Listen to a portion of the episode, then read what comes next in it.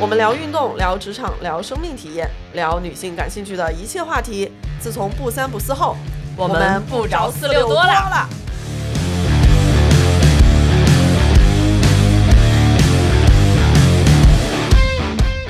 好消息，好消息！不三不四电台开通听友群啦，欢迎大家加微信万能的仔进入听友群。如果你也有想要分享的话题，也欢迎加微信联系我。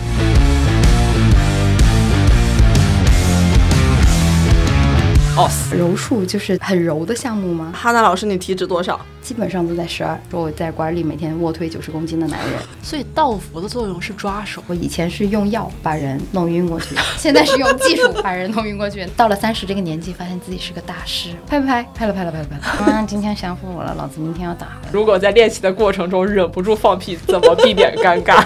谁要对我放屁啊？要被我搅晕。当你学会思考的时候，你就开始学习柔术。room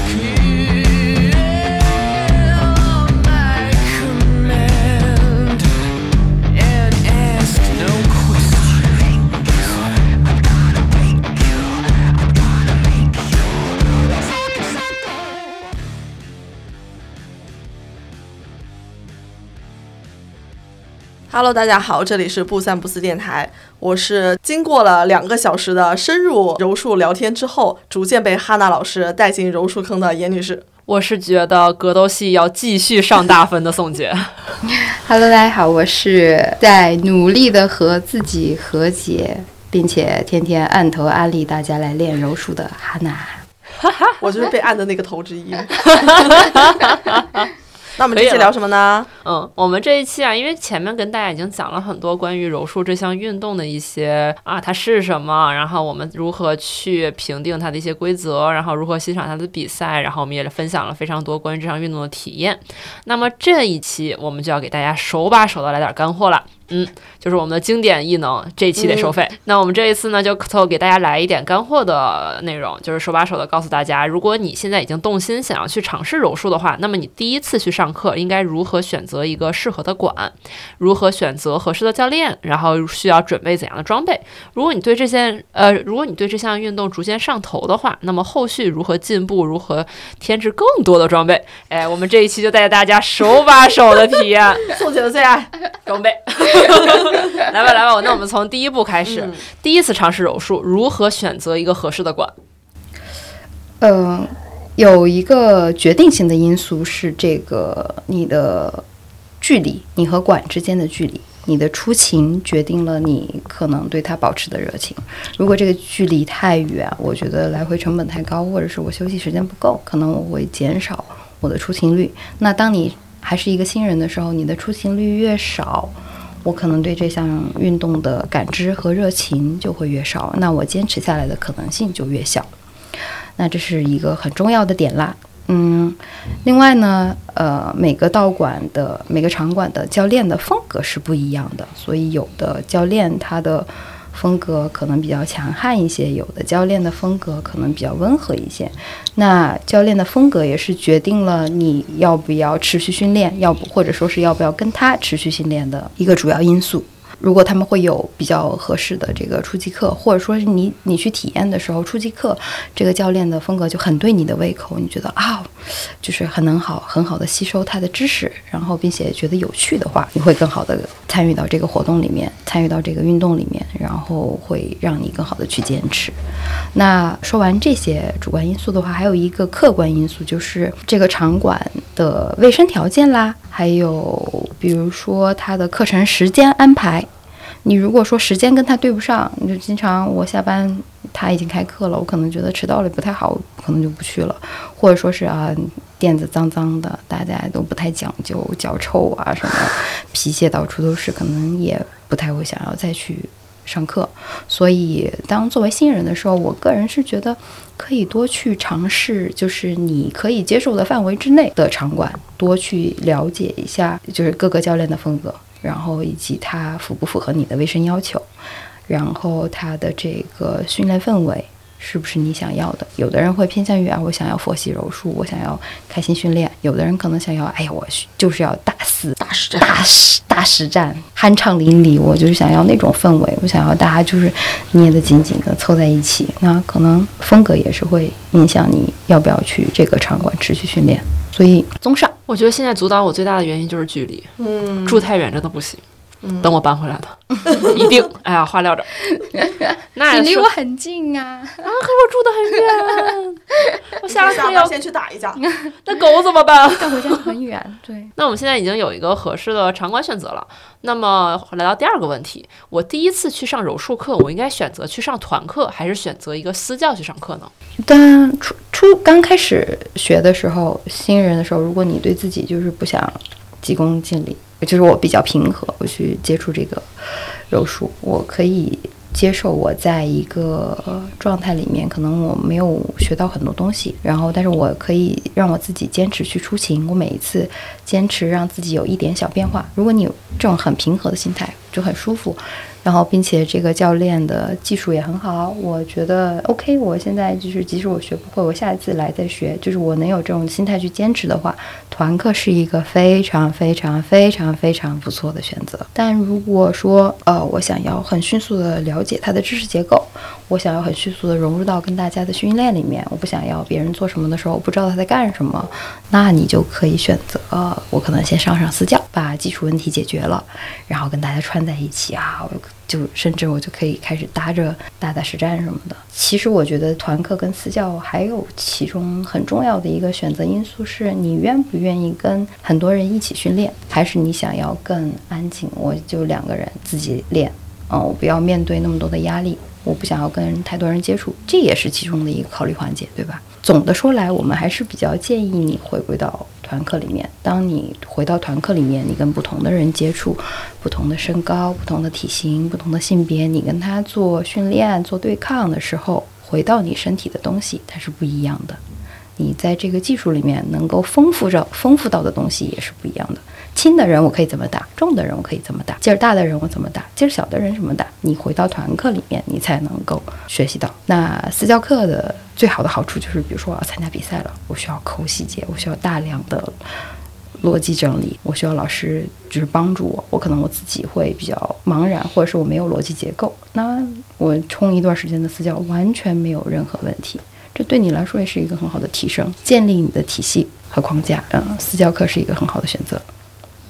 丰富你的体验，然后更多的训练练习，让你的身体去感受这项运动，让你的身体去做出这个动作。当然，团课会更经济合适。而且我觉得团课里面的氛围其实也是柔术里面蛮重要的一个环节嘛。对，更好去体验就是这个运动的一些魅力。对对，嗯。那我们现在知道去什么馆，知道报什么课。那我第一次第一次去上课，我需要带什么装备去吗？一般场馆里面都会给大家提供借用的道服。就是我作为新人，然后我还没有入坑，我可能想尝试的话，我可以先打电话问一下他们有没有提供道服的服务。那大部分都是会有的。那我需要做的事情，如果我作为一个女生，我需要做的事情，第一个尽量不要化妆，因为当你的化妆品蹭到别人的衣服上的时候，人家会很很困扰。我会觉得洗衣服如果洗不掉，像口红印子什么的那种残留物，如果是个白衣服，那这个体验就是觉得你很不礼貌。第二个，我身上不能有金属物，不能有金属物的原因是因为我们做的很多动作里面，它就是它的压力可能会有点大，受伤风险可能会有点高。当你挂着一个耳环，啪，我可能抓把的时候不小心勾到了你的耳耳环，那就就就抓下去了，就流血了。对吧？如果头上有发卡，当做一些翻滚的时候，发卡可能就钉到头皮里边了。所以，如果我的手上有戒指，那我抓把的时候，戒指如果抓得很紧，那戒指这个边儿可能就会抠掉我的肉，对吧？所以我们需要提前把这些金属物都拆掉。然后，运动内衣的话，也是建议大家不要穿有钢圈的，就是尽量避免身上一切的金属物，还有一些异物。还要做的一个准备就是运动前，嗯，尽量是不要吃太多东西。至少保证一个小时或者是半个小时以前吃完东西再去做柔术运动，因为这个运动里面有大量的这个什么卷腹啦、翻过来翻过去啦，你吃了太多，然后到时候又加上人家在你身上压，你可能就哕出来了。那哕出了，哕出来了，一股小喷泉，一股小喷泉都还是小事儿，如果反流，很可能误吸。反流误吸，那可能就窒息。这样的风险呢，就是我们呃，这是我作为一个医生的经验，我会说想要提到这个。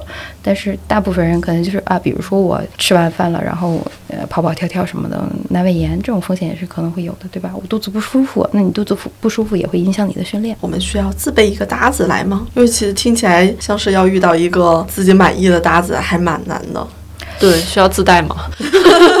我们呃，你去的场馆里面，大部分时候教练会安排给你跟你搭的人都是高带色，他会比较有经验。那高带色在场馆里面，我们我们场馆的人，我仅说仅仅说我们场馆的人，当然包括很多我认识的很多优秀的朋友，他们也都是这样的。就是新人来的时候，我们是会很友好的去对待他们，我们愿意让。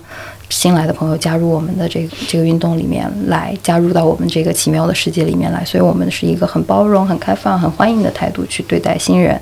所以我们带的时候，每个人尽量都是会很好的一个状态去跟这个新人搭档。那除非就有些人他就是不太礼貌，那就是另外一回事了。所以如果你自己本身是一个还蛮礼貌的人，应该不会遇到一个很差劲的搭档。这是一个比较合理的安排。那也有可能你去的这个场馆，呃，教练就是他比较随机，也没有安排这个的话，可能你的体验也会不太好。但是这个也是我的一个假设，我只能陈述我们场馆的情况，嗯，陈述不了其他人的情况。那如果你想要避免出现不好体验的话，自己带一个搭子，就是你不抗拒跟他身体对抗接触的搭子，当然对你的学习会更好，你会更专注到这个学习中，动作的做成，而不是他是个男的，我不想挨着他，或者他太香了，我觉得好熏，这种问题。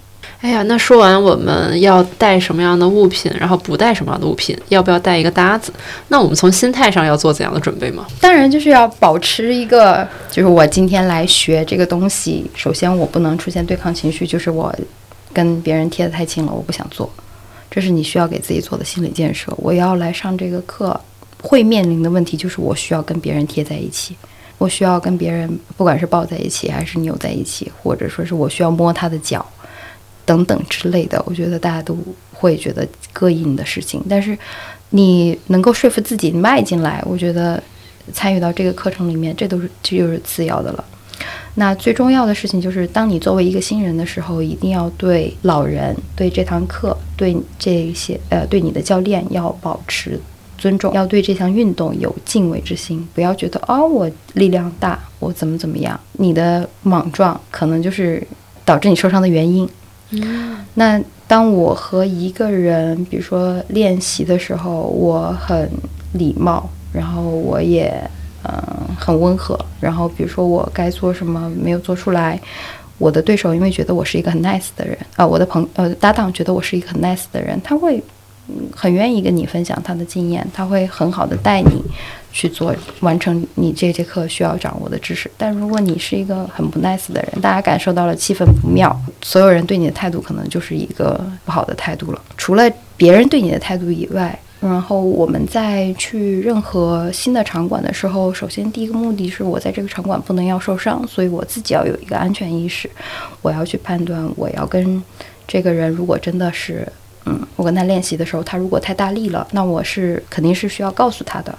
我不想要做练习的时候被太大力的做，比如说我哪里不舒服这些之类的，我都需要告诉告诉他。所以你就是保持一个接受的态度，并且我有我的原则，你不能因为做训练，然后你对我做什么事情，然后我因为我要来学这个课，我就忍了，我也不忍。诶，那既然说到受伤这件事情，那第一次体验会有受伤的风险吗？如果我们需要做哪些事情去避免受伤吗？其实来上八柔的时候，大家啊，跟我自己的个人训练经验结合起来，大家第一节课的时候都会教新人怎么正确的摔倒，保护自己不要受伤等等之类的。一定要让你们练完这些技术之后。才会让你们做后面的技术，并且在你做一些可能要受伤的技术技术的时候，教练是会额外关注的，因为这一部分是很容易出现危险的。所以，当有新人出现的时候，教练包括当场的助教，大家都会很关注这个问题。所以，你的受伤风险其实没有那么大。但是，前提是你要跟随别人告诉你要做什么的时候，你一定要做，而不是我有我自己的想法。再有一个就是，如果有出现不合适的情况的时候，一定要说，就类似拍了拍了。但是如果说这个位置我觉得不舒服，我我就得告诉他。因为训练里面难免会有劲儿，就是动作不到位的时候，劲儿就是使到那个地方了。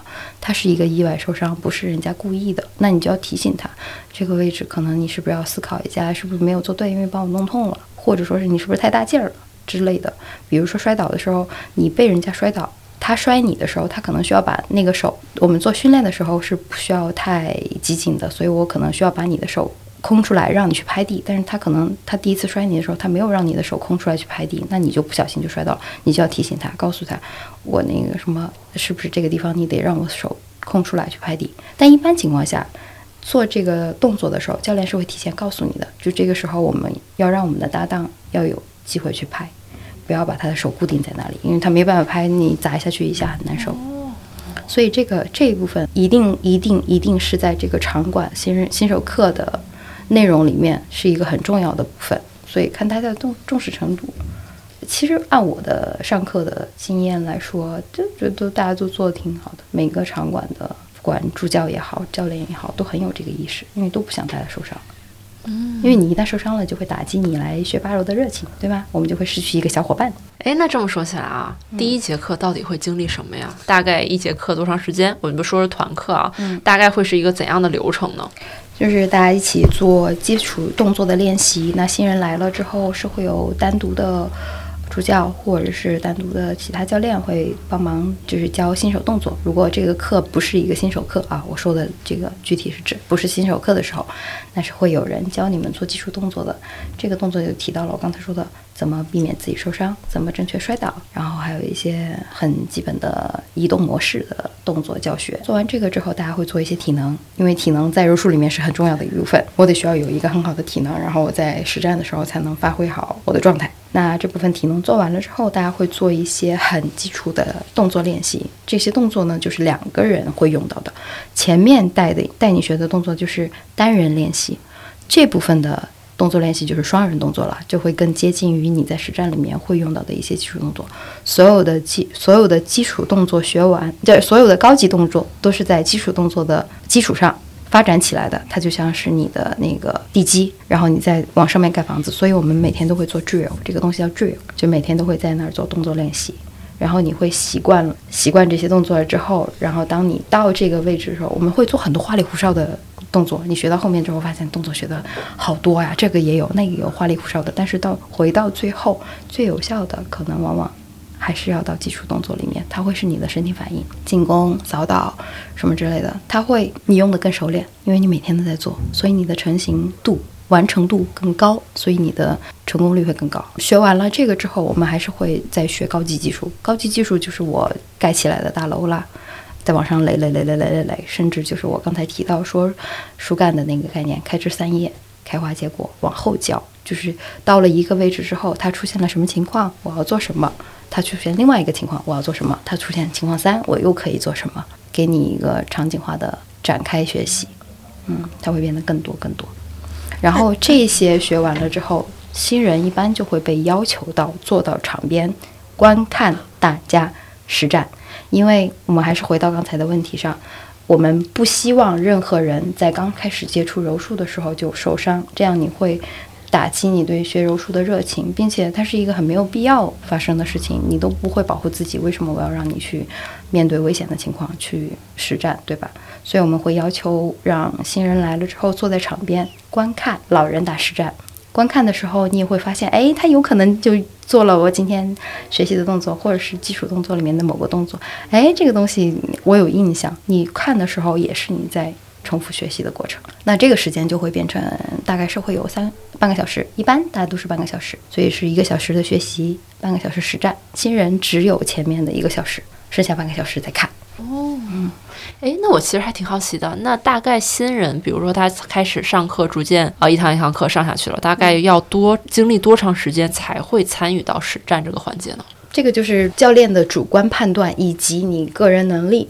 如果我这个人就是我运动天赋很好，嗯，我学东西也学得很快，然后我可能也比较有力量，而且我自己也是很有竞争性的那种人。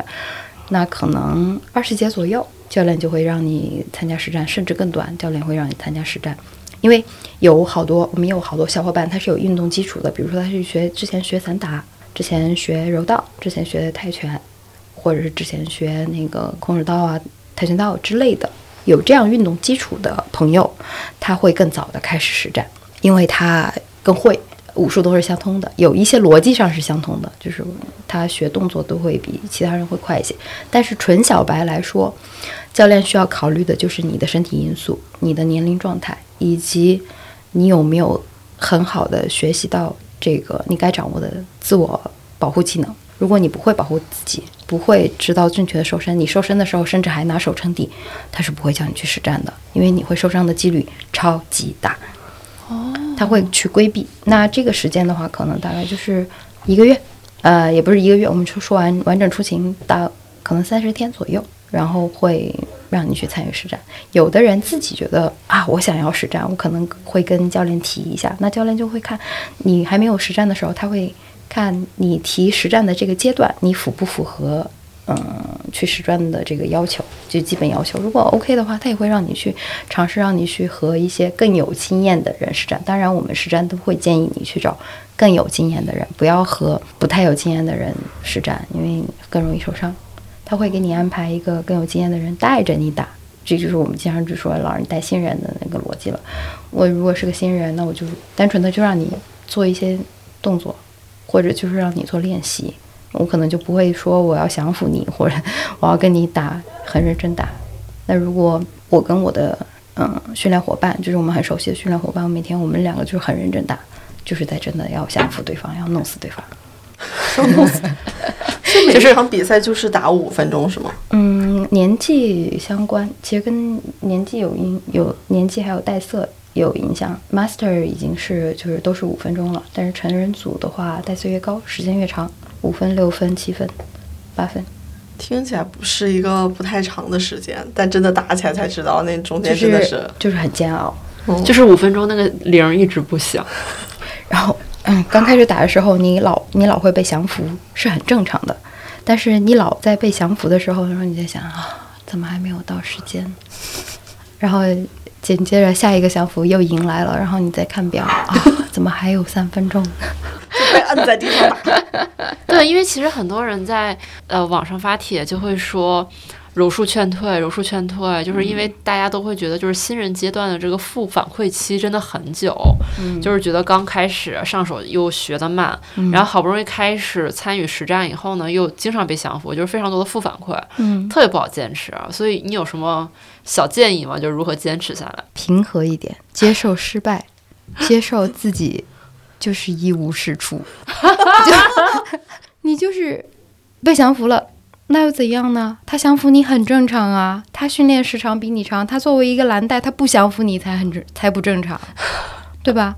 他降服你越快，证明他的技术越好，你应该向他看齐。我们要向强的人看齐，不是我遇强我就退，我遇强则强。他今天强，他今天做出来的东西，我也要做出来。我要有这样的心态，我才能够再坚持下去。但是如果我就是觉得啊，这不适合我啊，今天又又这个也干我，那个也干我，所有人我都打不过，那你在这个状态下面，你就开始打退堂鼓，那谁劝你也没有用。所以需要自我调节。你如果愿意学习它，你总有一天你把心思放在上面，你认真练习，你身体是会给你反馈的。你即使觉得你自己可能没有学到，可能你觉得你对它体会不深，但是你足够。大量足够练习之后，就是很猛然一天，你拿到那个感觉了，你身体到那儿了，你的身体就上去了，你脑子可能还没有反应过来啊，我竟然做了这个，所以他的没有办法说建议谁怎么度过新手期，新手期需要自己消化。当然，你学的课程有没有去，你的训练搭子跟你之间的互动有没有去，也成为这个中间很重要的一环。所以，氛围感很重要。体验感也很重要，但是心态更重要吧？那我是不是可以这么理解，就是如何判断自己适不适合这项运动？其实主要还是心态，就看你急不急。你这个人，你急着在学柔术的这个过程里面，我有一个很深的感触，就是当你急着想要证明什么的时候，你的失败给你来的越的大是吗？对你失败会来的更有冲击。啊，又修心了。它就是 柔术教会你做人。而且我听下来觉得柔术一个很妙的体验就是，你可以和不同的人去学习，就是你每一次实战，你都在和不同的人去学习。就虽然是同一个技巧，可能每个人他使出来都是不太一样的。嗯，哦，那个过程里面，你也可以看到另外一个人的思维方式。对，他跟你打的时候，你发展出自己。京剧，有点厉害啊。那前面已经说了，就是我作为一个新人小白，我第一次去尝试柔术，我应该如何开始，以及我如何坚持。所以，我们接下来就是，比如说，可能有些听友就是已经觉得，哎，我对运动上头了，我想长期去训练柔术这项运动。这个时候，他还需要准备些什么呢？针对装备党来说，我的建议就是多买衣服，买的越多，你开始越心疼自己。买了那么多衣服，我不上课，有点不好。如果你只买一套衣服，感觉付出还没有那么大，代价没有那么大的时候，好像嗯上不上也都可以。所以，如果你想要投入进来，然后又不确定自己能不能很好的坚持的时候，不如从装备开始逼一逼自己。哎，这个衣服好看，我想要穿。我想你可能就是抱着一个我想要穿这个衣服去拍照，合照的时候跟大家对，这么好的衣服我得穿出去啊！是的，我得去拍照，对吧？训练的时候一个漂漂亮亮的照片啊，你今天穿了个很好看的照片，我爱死我自己了，美死了。从这个开始，这是装备的我总觉得是个定向的。看着你说呢。那针对这种爱修心的呢？爱修心的，就是你可以去试试看，你能到什么阶段。不是，Don't say so much。我怎么觉得，我怎么觉着到你那段口气都变了？到到你这一段，就是我作为一个很有生活要求、很有这个健康规规律生活、很有自律性，我给自己打了一堆 tag，那我怎么去更好的体现它？不如去练练柔术，即使失败，绑架了。即使失败，我他妈还是能练。即使我挫败，即使我觉得这段时间没有学到什么，但是我可以坚持。我身上有坚韧不拔的意志。我修成了更好的自己，是的，我克服了我的性格的弱点。是的，我成越来越像一个传销组织。我成为了一个六边形战士。这个世界上还有什么事情能击倒我？没有，六边形战士确实是很有吸引力啊！嗯，嗯，什么我都能玩。严女士再想想，再想了，再想了。再想了，再想了。哎，呃，那说那针对装备党说了这个如何那个准备，针对修心党也说了如何准备。那么，如果我们就是为了接更进阶在柔术这项运动上，我们需不需要再去增加一些单独的针对身体功能或者是运动表现的训练呢？那当然，你会有更好的身体，比如说力量或者是身体协调力，会有更直观的这个反馈到你的运动柔术训练里面。因为技术跟力量，我们其实从来不冲突，我们从来不说什么柔术不用力。柔术是需要用力的，但是这个力我们需要用到很合适。我们说的都一直都是说把力用在该用的地方，但是你有更好的力量的时候，当然你会做到更多更有可能的事情。然后，并且力量也是你的自信的其中一部分，自信的体现，对吗？我作为一个更强壮的人，我去用这些技术的时候，跟我作为一个弱小的人去用这些技术的时候，我内心里面散发出来的气质根本上就是不一样的。那再说到，比如说柔韧性，我需不需要去练一练瑜伽、普拉提什么之类的？没有必要专项练习。如果你有很好的持续性练，你会发现你在这个训练过程中，你可能可以改善。嗯，但如果你有很好的柔韧性，比如说你你跳舞或者像我这样，就是我就是很能开胯，那当然最好啦。柔韧性会成为你的一个很好的、很好的一个长处。你会发现你在一些盖儿啊，或者是你在一起防守的时候，你就是人家可能掰一下，啪，嗯，就拍了。你可能到这个位置，哎，我还行，然后有这不种拍不拍？对，你在压呀，你对，你在展呀，你展啊。还没有拉伸的感觉。然后包括我最近我沉迷于攀岩，我最近就是被他安利，被严女士安利了之后，继上一次跟他去攀岩，后面喝了许久，停留了许久。对，主要是因为没有一个很好的契机去。对，最近就是很密集的去攀了四次，这到加上跟你攀岩的那一次，已经去了五次了。这对我来说就是已经差不多快入坑了，开始已经是在入入坑，可以买装备了。对我已我已经在挑鞋了。然后攀岩，有一天我去刷了十条线，一天刷了十条线，呃，绳索跟先锋。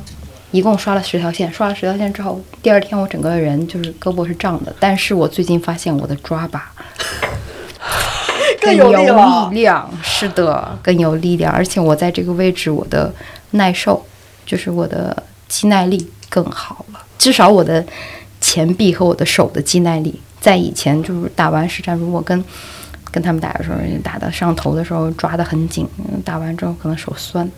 现在今天最近轻轻松松，最近这几天打的也还可以，但是我好像也没有觉得有很酸很胀，可能比起攀十条线那天来说好很多。所以我觉得各所有的运动都是它。都可以帮助你提高你的身体表现力，所以回到回到这个问题上，我们需不需要专项去练习什么来辅助它？可能在你有比赛要求，或者是你对自己有更高要求的时候，你可以去做一些练习。但是对普通人来说，我们坚持好你的柔术出勤率就是一个很好的练习，就是一个很好的全身练习了。其实有一些交叉的项目，真的可以辅助你交叉的这两个项目，或者说更多的项目，都可以有更多的表现，更好的表现。对，包括我，呃，这一年骑行，我觉得我的心肺改善，就是我记我上一次这种长距离有氧是我大学那一阵儿跑马拉松了，嗯，然后大学之后我就再没有跑了，所以我觉得心肺力有下降。然后从打实战里面来看的话，确实是就是你容易累。这一年骑车老出去骑车之后，你会发现，嗯，呼吸更自由。天哪！我突然想起上个星期的那一期，就是关于健身的那一期里面，我还说呢，我当时阻止我硬拉上重量的是我的握力，我还要专门要去练我的握力。严女士又特别不屑说，攀岩呢根本不用专门练，你攀一攀就好了。嗯，有共同性。嗯。都是有一些辅助的训练效果的。那我们关于从零开始的手把手教学这期收费节目是不是就可以到这儿了？那来点儿更多的项目？对，哎，也跟大家预告一下吧。我们之前不是说年后很想跟大家在线下见面嘛？我们可以一起去体验一些新的项目。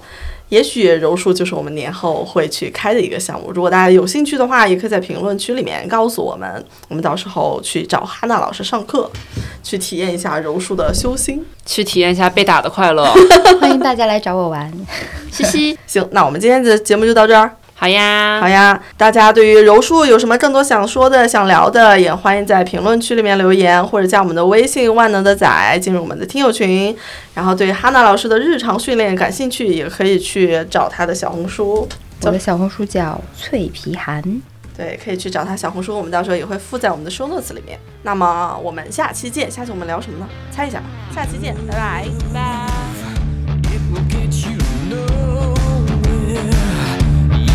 on your own.